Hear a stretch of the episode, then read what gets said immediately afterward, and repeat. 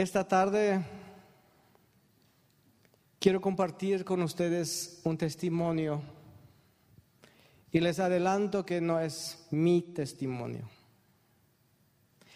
Es un testimonio de una persona que sí conozco y por ende me atrevo también de compartirlo con ustedes.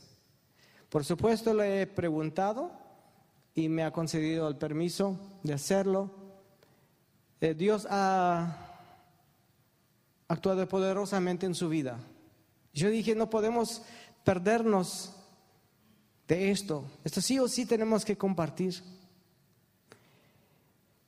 Y para que nos sigan buscando a esta persona esta tarde, lo he llamado Dani. Le vamos a dar hoy el nombre Dani, entonces no le conocemos, pero Cristo sí le conoce. Porque Dani es una persona hoy día muy activa en la iglesia. Es una persona que ha sido bendecido extraordinariamente. Cuando nos compartió a mi esposa y a mí su testimonio, que de hecho ya conocíamos, pero él lo había em, resumido, me impactó y dije, esto sí tenemos que compartir. Esto puede ser de bendiciones o de bendición para muchas personas. Así que les, les voy a leer este testimonio, porque no me quiero perder cosas que Él colocó. No, no quiero saltar nada. Por ende voy a leer y después vamos a reflexionar esto tratando de entenderlo para nosotros. El título de este, de este testimonio, él puso un folleto valioso. Normalmente es un folleto, una cosa, una cosa donde temporalmente hay algo anotado que después pierde importancia. Un folleto lo tiramos. Pero este le cambió, le tiró también, pero le tiró para bien. Dice su testimonio lo siguiente. Desde pequeño tuve que criarme con varias personas porque mi mamá, siendo madre soltera, debía trabajar el doble para cubrir los gastos de la casa. A los pocos años de edad, mi mamá me dejó completamente con mi abuela, una señora que la había criado también a ella. No era abuela de sangre, de hecho, no teníamos ninguna, ningún lazo familiar con ella, pero con su buen corazón ella me crió también, dándome todo lo que yo necesitaba materialmente, pero no lo que necesitaba emocionalmente. Entendemos que la mamá de Dani fue criado por esta señora, no fue su hija, fue una hija adoptiva y fue criado por esta abuela que después también se hizo cargo de Dani. Sigue su testimonio. Mi mamá siempre me visitaba y conversábamos un poco. Ella se casó con un señor muy bueno. Tuvo hijos, quiso llevarme nuevamente con ella, pero las cosas no se dieron. Y continué en la casa de mi abuela de corazón.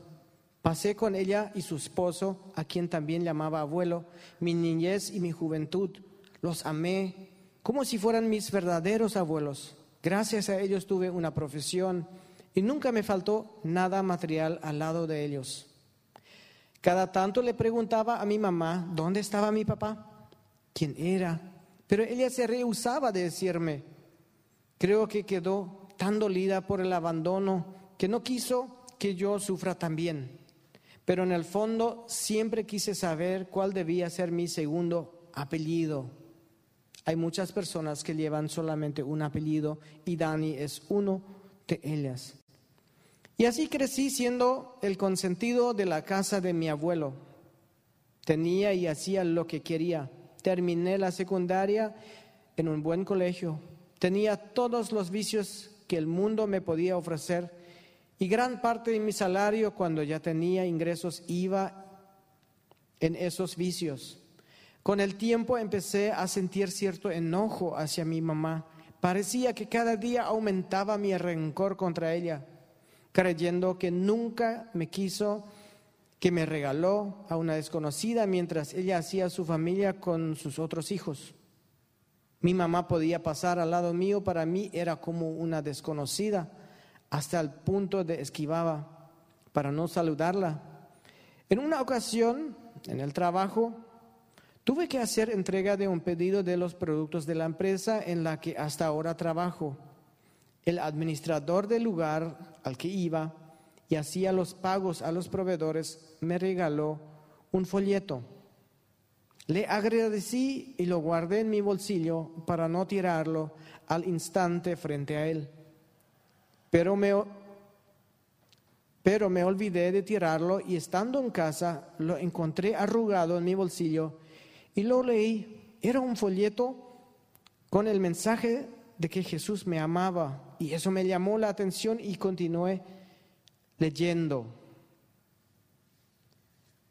Esta persona era sumamente interesante de lo que habla acá.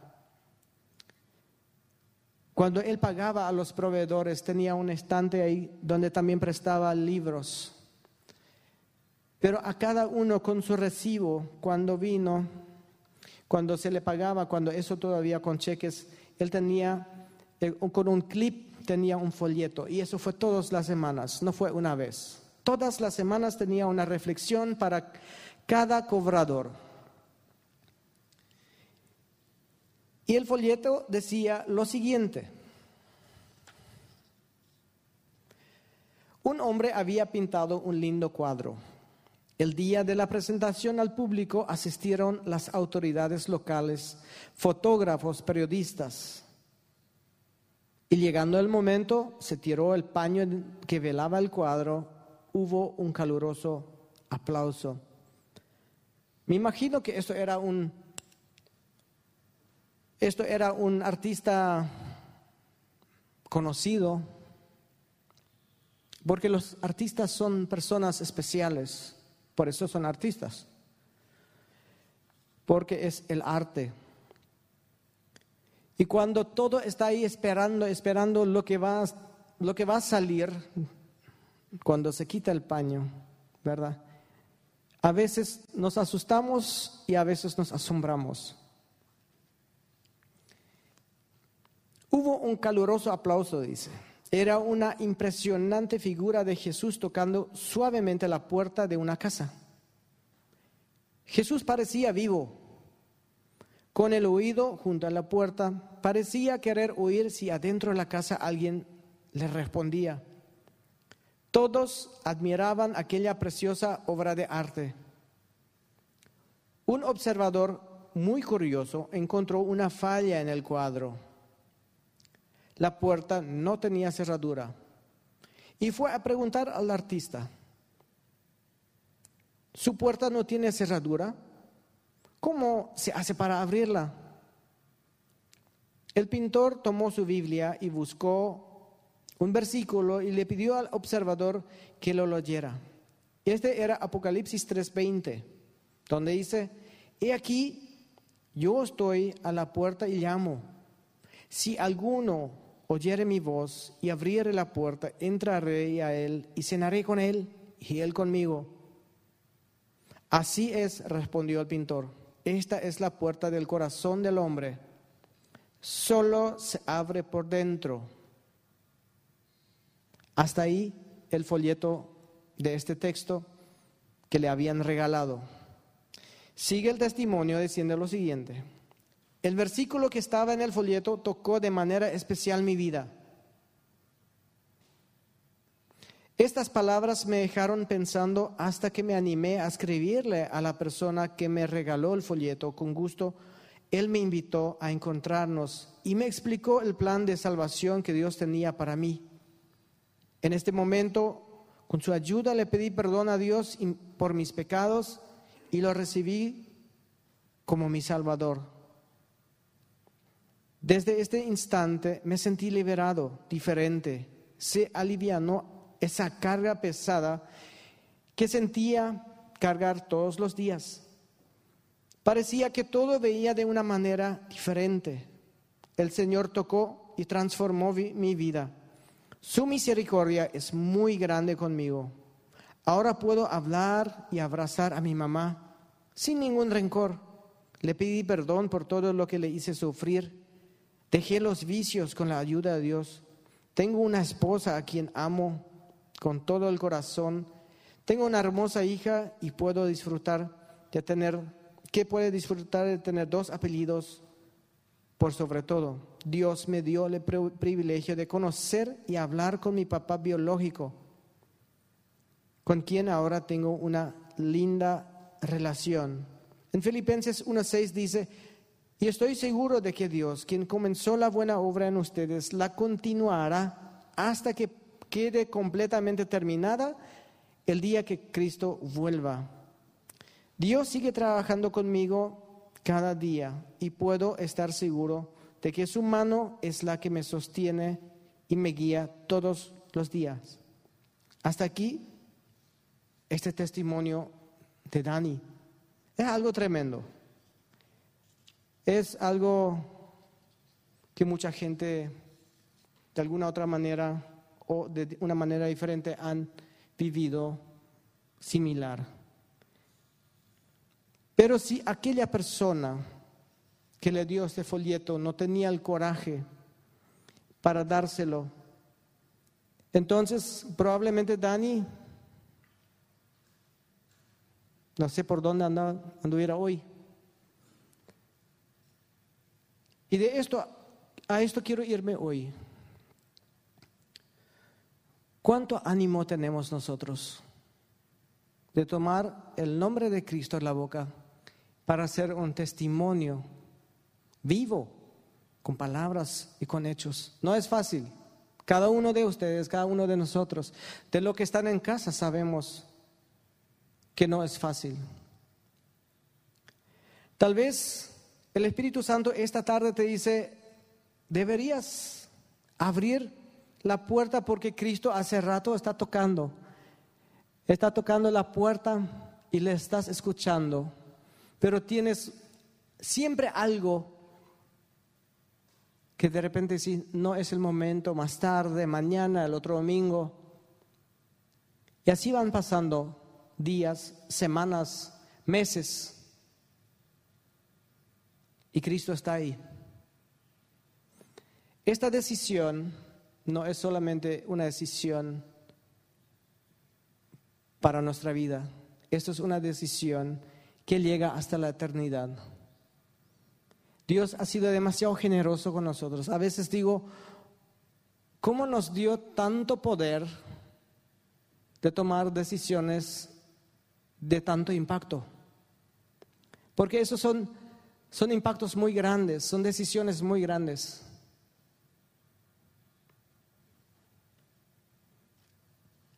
A veces no estamos conscientes de nuestra gran ventaja que tenemos de poder decidir quién entra y quién no entra en nuestro corazón y por ende nuestra familia. Si esa decisión depende, de esta decisión dependen todas tus decisiones posteriores. Tal vez alguien dice, pero en mi familia nunca me enseñaron estas cosas. No tengo nadie que me guíe. Si escuchan hoy este mensaje, ya tienen alguien quien les guíe.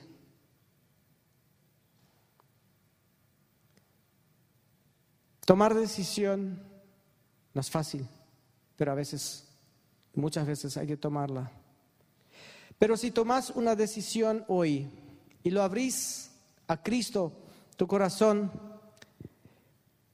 entonces vas a marcar una diferencia en tu generación, lo que va a venir, en lo que estaba delante de ti. Tú tienes este poder de, que tus hijos y los hijos de tus hijos tuvieron alguien en el camino que conoció y que abrió a Cristo la puerta. Él entró y saben qué sucede muchas veces. Ya tomamos la decisión. Entonces lo que hacemos es, abrimos la puerta, pero la abrimos 5 pulgadas para tener una medida, pero no le dejamos entrar a Cristo. Le vemos nomás. Esto nos da una paz emocional. ¿Cuántas veces Jesús ya tocó suavemente la puerta de tu corazón? Y le hiciste amablemente de un lado porque pensaste que podría solucionar las situaciones de tu vida, así como Dani. Dani años y años solucionaba su vida. De alguna manera la gente vive sin Cristo, pero miserablemente viven sin Cristo. No tiene nada que ver con el poder económico o tu estatus social. Cuando recibimos a Cristo, dice la palabra, recibimos un, un espíritu de poder. Este espíritu de poder no es de imponernos, esto es algo totalmente diferente. Y todo lo que han recibido a Cristo lo saben lo que es.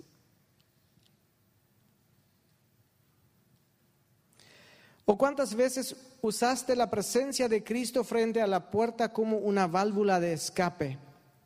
¿Ustedes saben lo que es una válvula de escape? Eso es cuando la presión sube mucho en algún determinado recipiente y se abre para que no revienta.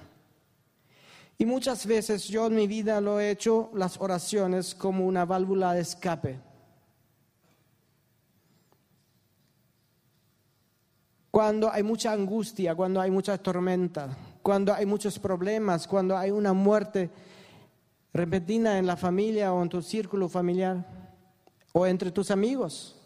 Entonces activamos esta válvula y buscamos versículos y oramos. Pero cuando pasa,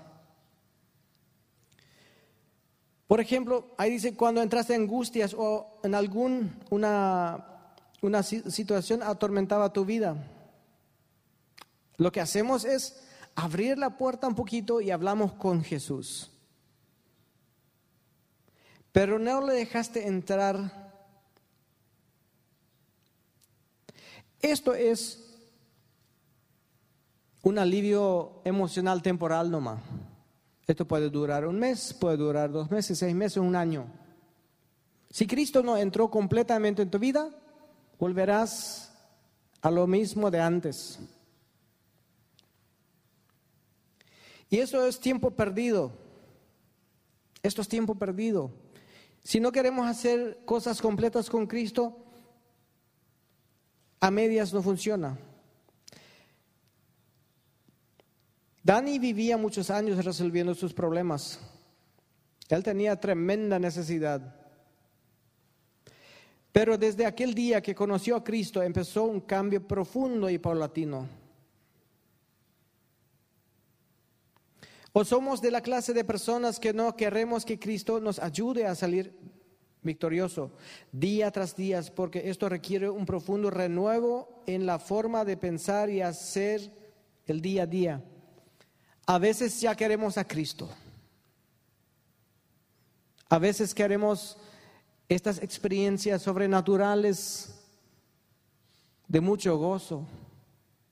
Pero en realidad no le queremos Cristo en nuestra vida porque eso implica limpiar cosas, dejar de un lado cosas, deshacernos de costumbres, pedir perdón y también perdonar. Esto es lo más bello que hay en la vida. Pero por experiencia puedo decirles que es lo más duro que he pasado en mi vida. De pedir perdón y de perdonar. Es muy fácil decirlo, pero es sumamente difícil vivirlo. Pero si Cristo lo pudo por mí, yo debería hacerlo.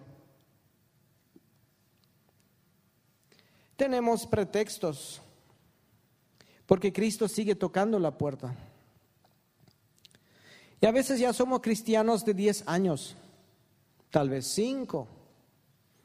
Hay cristianos de 20, 30, 40 años, pero nunca hay vida, nunca hay milagro, nunca hay, nunca trae un alma nueva a la iglesia en 40 años. Cuando Cristo vive en tu corazón, algo se va a mover. Algo se va a mover. No puede ser que vas a hablar 40 años de alguna cosa de este mundo, que sea lo económico, que sea cualquier otra cosa, y no nos animemos a hablar de Cristo y ganar almas por Él, o para Él, o para la eternidad. Alguien nos habló, por eso nomás somos salvos también. Y eso es por gracia. A veces decimos que tenemos a Cristo, pero a veces dudo si realmente lo tenemos o si lo abrimos solamente un poquito la puerta y hace 40 años vivimos en esta especie de anestesia emocional. Porque cuando Cristo entra en nuestra vida, cuando abrimos el corazón, primero vamos a ser cambiados.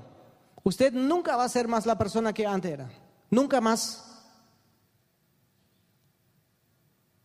Y quien me conoce de cuando yo era joven, lo sabe. Y yo también lo sé. Y hoy disfruto esa vida en Cristo.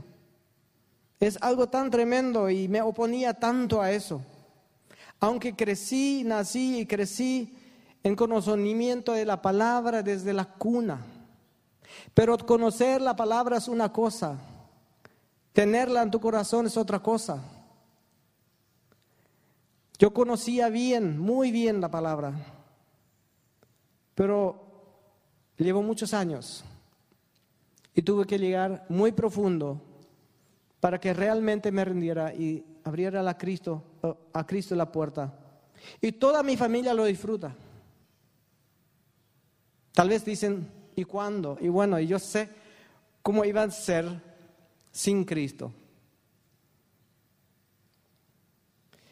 Tenemos de sobra pretextos. A veces decimos, no, porque si acepto a Cristo, voy a perder amigos o amigas. Esto es otra mentira. Ganarás hermanos y hermanas en un mismo espíritu. ¿Se recuerdan cuando no podíamos reunirnos? Entonces teníamos este anhelo de vernos, de esta comunión en espíritu, en un mismo lugar. Transmitirlo es bello. Estar juntos es lo máximo. Esto ganamos cuando tenemos Cristo en nuestro corazón, porque el Espíritu nos une. En estos días hicimos un trabajo en conjunto con el hermano Jorge y le dije, a veces es incómodo llevar a gente que luchan con la droga un domingo, la siesta, y entregarle a un centro de rehabilitación, ver de dónde pagar, eso a veces es incómodo. Dejas tu familia, te vas, te mueves con gente que no conoces, pero que llegaron a tu portón. Y después de 21 días ahora, 15 días, 21 días, esta persona, su cara se va cambiando. Estamos en lucha. Pero esto pasa.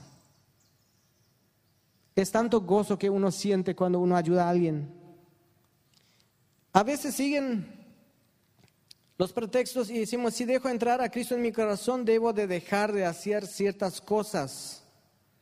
Por ejemplo, nos gustan las medias mentiras o supuestas diversiones y hay todas las diversiones que ofrece este mundo, su fin es muerte, ustedes lo sabían. Fíjense en las publicidades. Todo lo que este mundo ofrece como diversión, si ustedes van a seguir viendo hasta el final, es muerte. Todas, no hay otra, todas. Chismes. Debo ser íntegro. Y esto impide que consigo las cosas fáciles porque soy parte de un esquema de coimeros. O tal vez pedir ayuda. ¿Qué van a decir la gente? A veces, y a mí me pasó esto, a veces cuando yo, cuando yo estaba en, el, en la oscuridad del pozo, aprendí a pedir ayuda. Y hoy yo sé que es de bendición. Me costó un montón. Esto humilla. Esto humilla. Yo era una persona que ayudaba a todo el mundo. Pero de repente no tenía solución para mí. Y tenía que pedir a las nueve de la noche. Mi esposa decía, ¿a esa hora? Sí, a esa hora. Tenía tanta angustia en el corazón, a esa hora tenía que buscar solución. Y había hermanos dispuestos y hermanas a ayudarnos en mí en, particular y, a mi familia.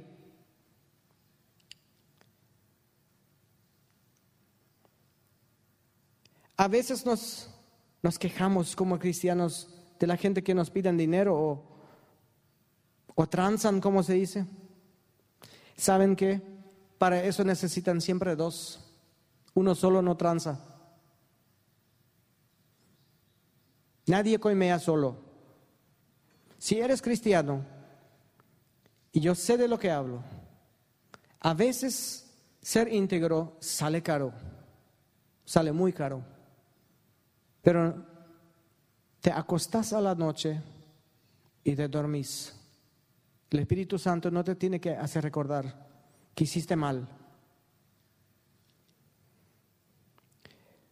Hoy te animo a hacer lo que hizo Dani él escuchó a Jesús tocando la puerta de su corazón. Dani era una persona sumamente cargado. Las pesadas cargas de su alma, él los cargaba todos los días y con los vicios y las llamadas diversiones de este mundo pensó poder aguantar. Le costó mucho el proceso, pero Cristo le perdonó y llevó la carga. Jesús te ama. Él dijo en Mateo 11:28, venid a mí todos los que estáis cansados y cargados, y yo os haré descansar. Yo no sé cuál es tu carga, con qué estás luchando en tu día a día. Puede ser casi un sinfín de números y de cosas que pueden ser. Pero dice Cristo que Él, Él va a llevar esta carga por nosotros. A veces entramos en este túneles que somos ansiosos, sabemos que hay semanas donde estamos como atormentados y hay más y más tenemos que entregar nuestra carga. Si Cristo toca tu puerta, aunque ya eres un cristiano de mucho tiempo, ¿Sabes que Si le abriste solamente un poquito la puerta y le dejas ver tu corazón de adentro, esto es pérdida de tiempo. Ábrele la puerta. Eh, permita que Él entre. Y también permita que Él te ayude a, a buscar todo aquel que te impide a crecer. A veces estamos como cristianos mucho tiempo ya en un ambiente cristiano, pero no hay resultado. nuestra vida no tiene resultado. No, no, no crecemos económicamente, no crecemos en, en contactos en la iglesia. No tenemos a quien podemos aconsejar algo. Nadie nunca te pregunta nada, pero ¿para qué te va a preguntar si no ve resultados? No podemos dar lo que no tenemos. Si usted, si yo tenemos resultados en Cristo, sí vamos a poder dar, ¿verdad? Muchos anhelos en la vida de Dani se cumplieron. Él conoció a su padre biológico, conoció una iglesia y fue bautizado. Llegó a su vida una joven dama y hoy sirven en su iglesia como familia. Esto es algo maravilloso. Esto es algo maravilloso.